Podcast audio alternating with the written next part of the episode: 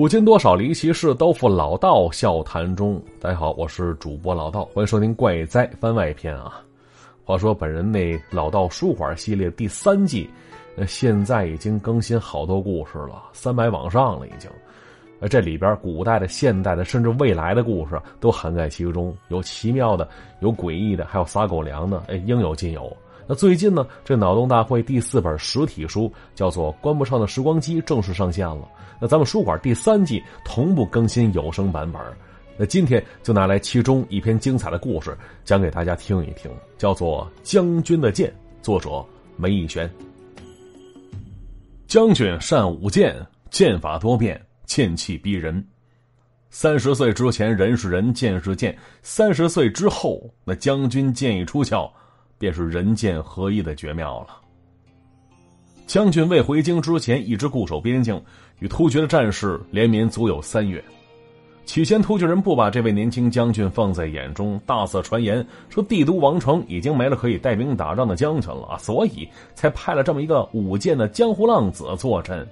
的确啊，以往这将军多用大刀跟强弓，那将军的一把剑，无论在体积或气场上，都矮了半截儿。但将军对挑衅的声音丝毫不在意。第二天对战之时，将军是一骑烈马当先，冲进敌营，是银光乍现。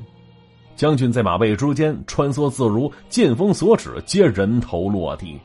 那亲历那场战事的人回来，纷纷啧啧称奇，都说那是战场之上，这将军剑下隐约可见有炎龙呼啸，所至之处势不可挡啊！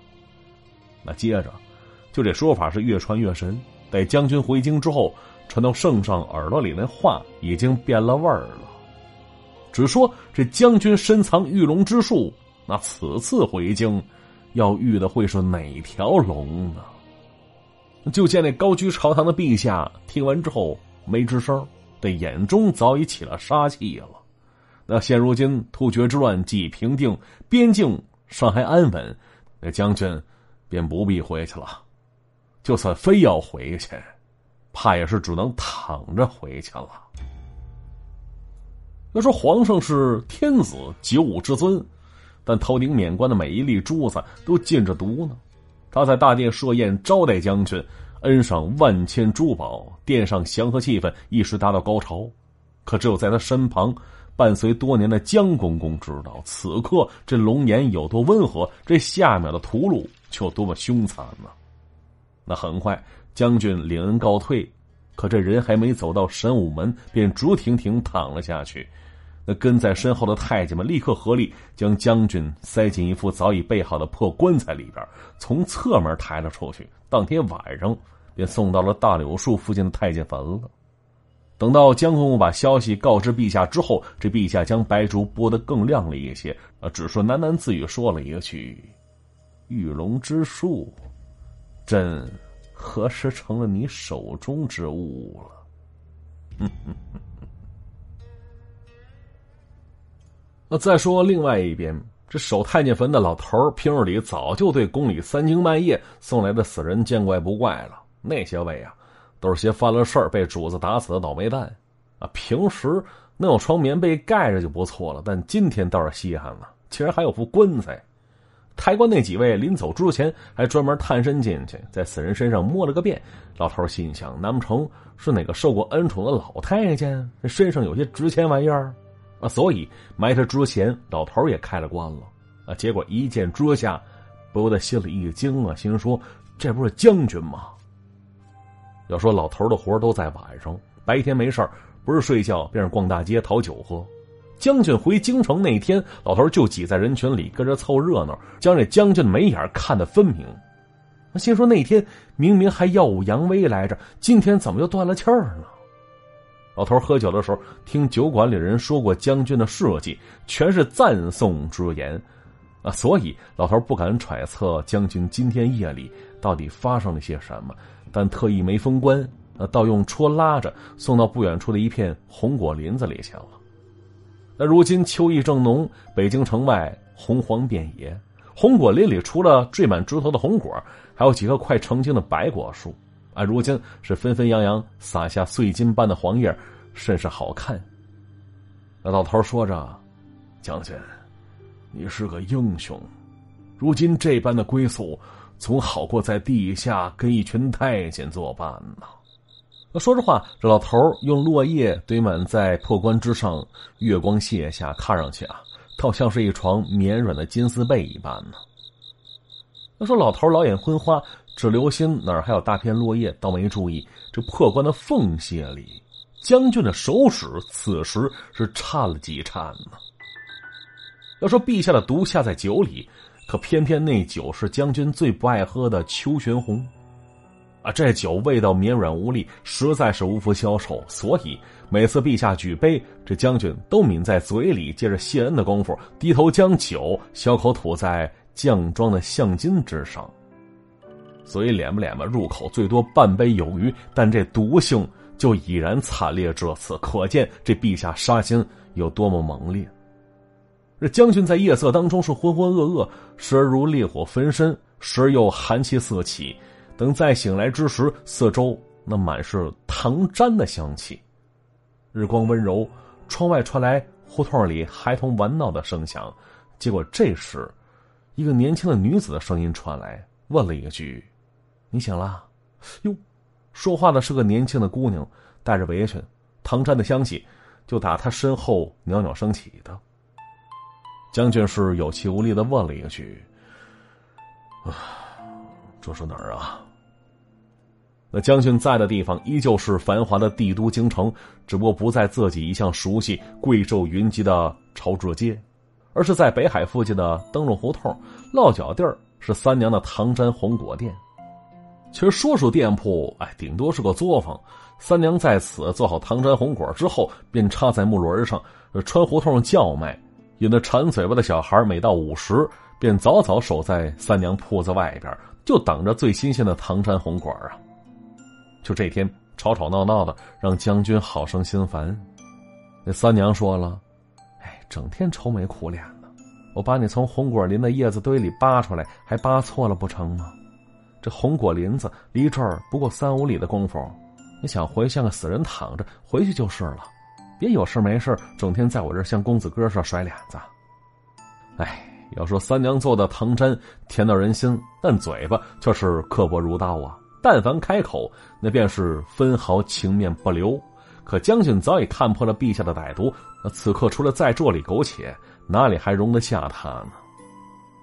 那就在几天之前，他恳求三娘去外边打听消息，带回来的噩耗是一个接着一个。这将军府对外声称说，将军行军之时落下重疾，暴毙身亡。随后。府中亲信便纷纷卷入一场莫须有的贪毒案之中了。一时间，这将军除了三娘，竟然再无他人可以信赖了。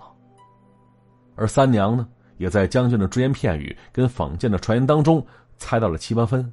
啊，奇怪的是，平日里叽叽喳喳的三娘，在知道这事儿之后，一反常态的平静。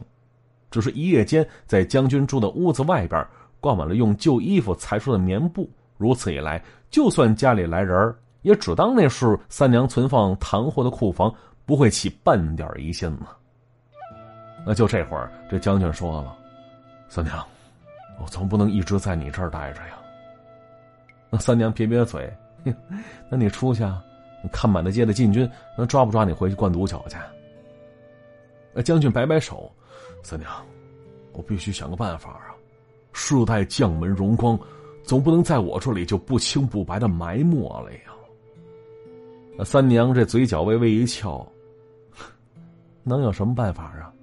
去跟陛下解释自己忠心耿耿。咱这位陛下，如果信你半分的话，当初为何还备下毒酒呢？还难不成想帮你以毒攻毒？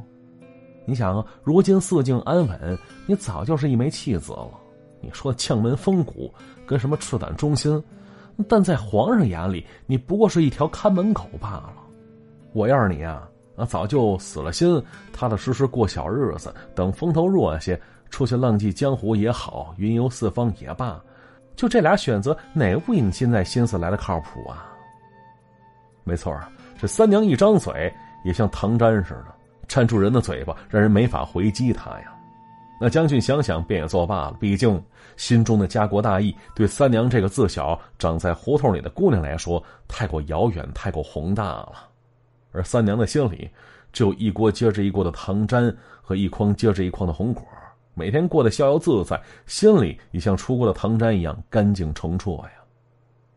那经此一劫的将军跟三娘这样的女子说话，不需客套，不讲城府，倒也舒坦得多。那眼下即将隆冬，三娘的建议倒也实在，不妨先在这里养好身子，静待机会的到来吧。那将军最庆幸的事儿，那便是那天握在手中的剑没被人夺去。那也可能是太监胆子小，不敢带着罪人遮剑带回私藏去。啊，所以夜深之时，三娘在屋子里筛捡红果，将军便在院子里舞剑。那三娘问他：“哎，我听人说，说你剑下有银龙呼啸，是真的吗？”这将军没看他，只回复了一句：“我刚才舞剑。”你可曾见过那银龙啊？我倒没见过，我感觉你也没多厉害，哎，比我阿爹差远了。听到这话，这将军看了他一眼，你阿爹不也是做糖毡的吗？说到这儿，三娘不吱声了，闷头捡果子。要说遍地红果，衬得三娘的小脸也红扑扑的，烛光之下是格外娇俏。那将军有时会失神看上许久，直到三娘给他嘴上塞了一颗奇酸无比的红果渣，这才能回过神来呀。那这会儿，这将军问了一句：“三娘，可曾想过去别的地方生活呀？”这三娘摇了摇头，只说了没有。要说三娘说话一向干脆，只不过这次她干脆的让将军生疑。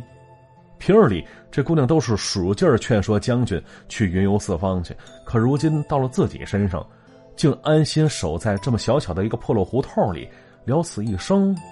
那所以，将军问他，为什么呀？